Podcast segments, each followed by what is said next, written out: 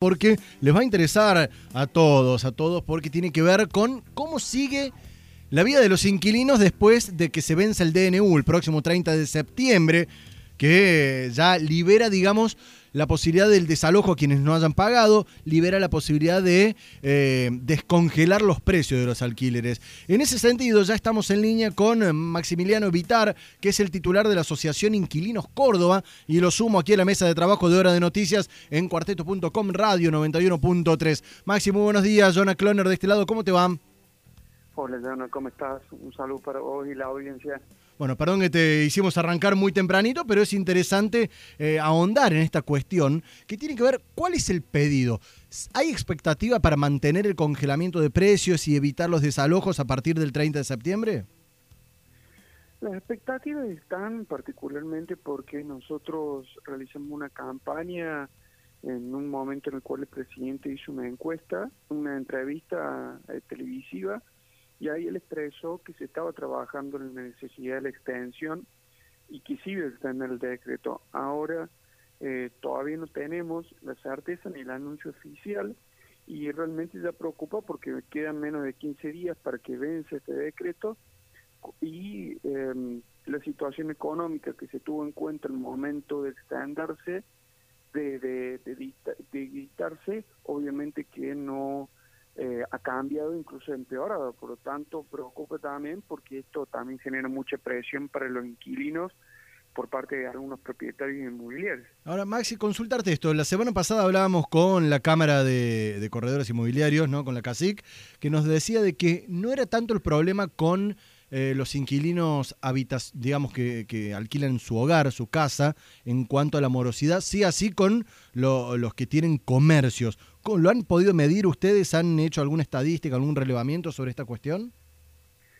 Sí, yo creo que en ese sentido em, hay, hay que tener en cuenta algunas cuestiones. obviamente que la situación comercial es mucho más complicada em, que, la situación que le podremos hablar en términos de, habitacionales o de, o de vivienda familiar particularmente porque el impacto es mucho más fuerte en la actividad, con lo cual también eh, eso generó un número mucho más complicado y más importante. Ahora, cuando se, se habla o los, o los datos que tiene particularmente el, Colegio de Corredores Inmobiliarios, ellos tienen un relevamiento que es en la base de lo que son sus matriculados. Y, y es importante destacar que no que esos, esos datos son datos en donde un marca, hay un mercado inmobiliario eh, que está casi, te podría decir, más de un 60% por fuera del colegio. Eh, ¿En qué porcentaje, perdón? Muchas veces los datos relevados... ¿En, ¿en qué porcentaje decías por, fuera de, por fuera del oficial? Exactamente, o sea, en Córdoba, mm, incluso por, por información que ellos mismos manejan, casi el 60% de el comercio o el contrato de corretaje se hace por fuera del colegio porque hay muchos corredores que, que no están matriculados, hay muchos corredores que son están matriculados en el colegio de martilleros y obviamente también hay propietarios, con lo cual eh, tiene un, un Sí, sí, falta mucho de, la realidad. Teniendo en cuenta el pedido, ¿a quién le han elevado el pedido? Porque también estuvo la diputada nacional, eh, sí bien digo, diputada nacional Fernanda Vallejo, que realizó el mismo pedido, que le elevó el proyecto de ley para extender el DNU en el Congreso de la Nación. Sí, sí, obviamente, incluso eh, eh, Fernanda, al igual que Eduardo Fernández, em, son los dos diputados que han tomado en parte un proyecto que también lo ha presentado la senadora María Sagnol en el Senado. Es, eh, creo yo, que también una, una instancia más eh, necesaria para poder demostrar la necesidad y la urgencia de que esto de que esto salga.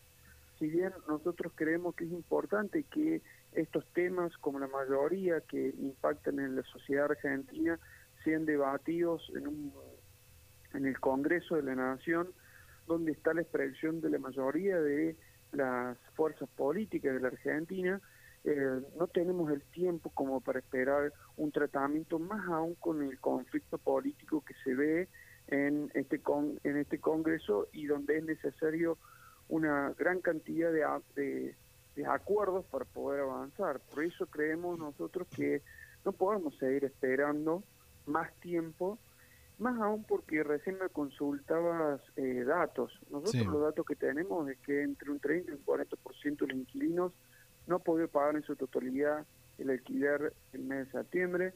Em, también tenemos, eh, los encuestados nos han dicho que más del 50% de ellos no, no recibe, mejor dicho, reciben menos ingresos desde el inicio de la pandemia y casi el 25% para perdido su trabajo.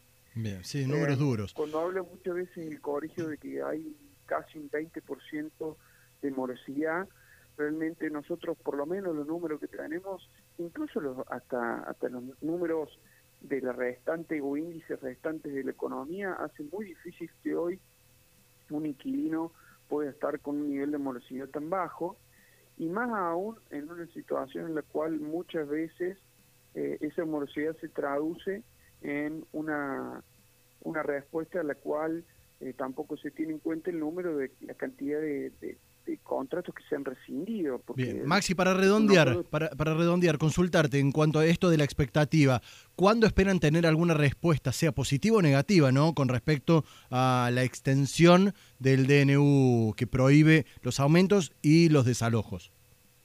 Y nosotros la expectativa que teníamos era que esto estuviese solucionado hace por lo menos 45 días o dos meses. Eh, ya a partir de ese momento creemos que ya se está haciendo muy tarde y necesitamos que esto se salga para ayer.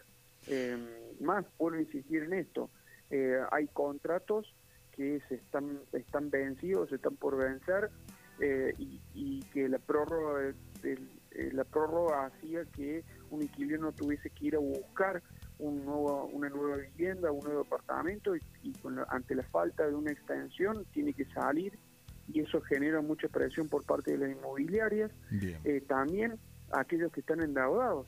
O sea, realmente la presión, incluso hasta en manera ilegal, que están recibiendo los inquilinos con cartas, documentos, incluso hasta los garantes, llamados telefónicos. Temas para trabajar, temas tema para seguir ahondando, ahí lo escuchamos. Maximiliano Vitar es el titular de la Asociación de Inquilinos Córdoba.